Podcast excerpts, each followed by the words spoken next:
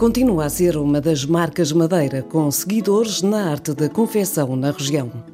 No Lombo Barreto, na Camacha, falamos com alguém que há 50 anos fia lã e depois dá-lhe forma de barrete.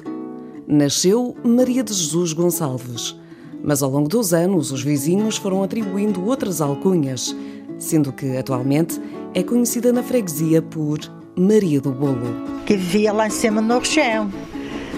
E quando vim aqui para baixo, eles não sabiam que lá em cima me chamava Maria do Joaquim, porque meu pai era o Joaquim, tudo me chamava Maria do Joaquim. Quando eu vim aqui para baixo, comecei a fazer o bolo, que mesmo quando eu comprei isto aqui, já fui para.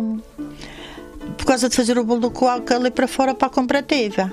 Ora, começar a Maria do Bolo, a Maria do Bolo, nunca mais esqueceu. E a Camacha conhece a Maria Ah, sim. Toda a gente conhece Maria do Bolo. Entre herança de família e conhecimentos transmitidos pela madrinha, fez-se uma vida dedicada aos barretes de orelhas. Oh, já faço isto já há uns 50 anos. Eu aprendi a afiar, com a minha mãe. E então a fazer os barretinhos fui no Pois. Que a senhora que via lá no Pois era a minha madrinha. Era a madrinha que modas. E então ela estava com os seus barretinhos e eu ia lá fazer-lhe os pontinhos. Mas nunca pensei que ia governar a vida neste. O negócio, chamemos-lhe assim, surgiu a quando da mudança de trabalho do marido, que mesmo sem o programar, transformou-se no seu primeiro vendedor. Chegou-se a uma altura com meu marido, fui, uh, fui lá para cima, para onde está o abrigo do pastor. E sempre por conta da minha madrinha, do polícia. E então, e fazia-lhe um barrete para ele pôr na cabeça que ela à noite ele já não trazia o barrete. Vendia. eu depois uh, eu pensei que ia largar o que estava fazendo, que eu bordoava mais minha mãe. Larguei o bordoado e então comecei vejo a fazer barretes e nunca mais larguei da mão. Desde então, a Dona Maria passa os seus dias a trabalhar a lã, quer no fuso, quer na agulha. Mas eu gosto de sentar um pedacinho e que estou ali muito bem descansadinha, a afiar a lã. Eu depois, primeiro tenho que abrir e eu depois fiar a lã e então para fazer o barrete. Chega-se à noite e faço o barrete. E de dia só estou fiando porque não enxergo de noite a fiar. Embora não tenha ela mesma ovelhas, no seu pequeno espaço de trabalho nunca falta matéria-prima. De uma forma ou outra, a lã chega-lhe às mãos. A lã, mas já, as pessoas já sabem que, que eu faço barretes. Eles uh, chamem para mim, ou aí eu vou buscar, de qualquer maneira. Sim. Ou eles vêm cá trazer. Não tenho falta de lã, graças a Deus. Os seus clientes são basicamente pessoas mais antigas que mantêm no barrete de ovelha a tradição de aquecer as orelhas.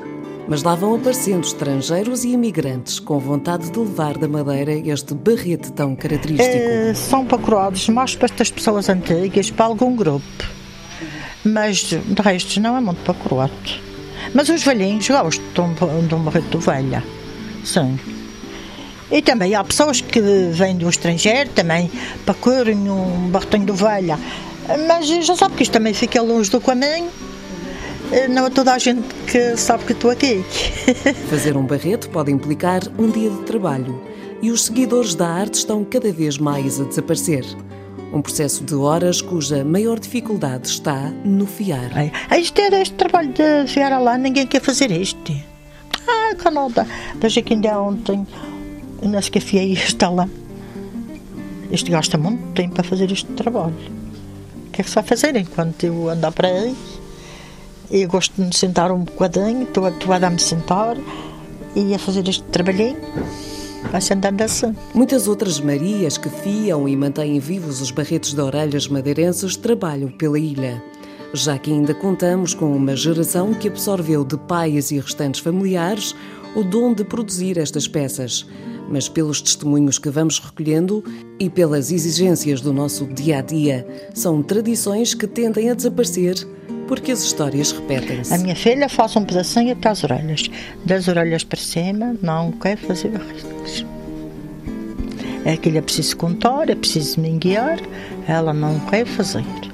E, e tenho aí as minhas netas e tudo, mas ninguém cá quer saber de fazer barretos. Não sei. Na simplicidade de uma vida dedicada à lã de ovelha e ao bolo do caco, no lombo barreto, na camacha, um sorriso embala-nos e enche-se de cor, tal como a lã que transforma para dar lugar aos barretes. A Maria do Bolo, como é conhecida na sua terra, é alguém que vale a pena conhecer. Uma vida dedicada ao perpetuar da história do artesanato da madeira.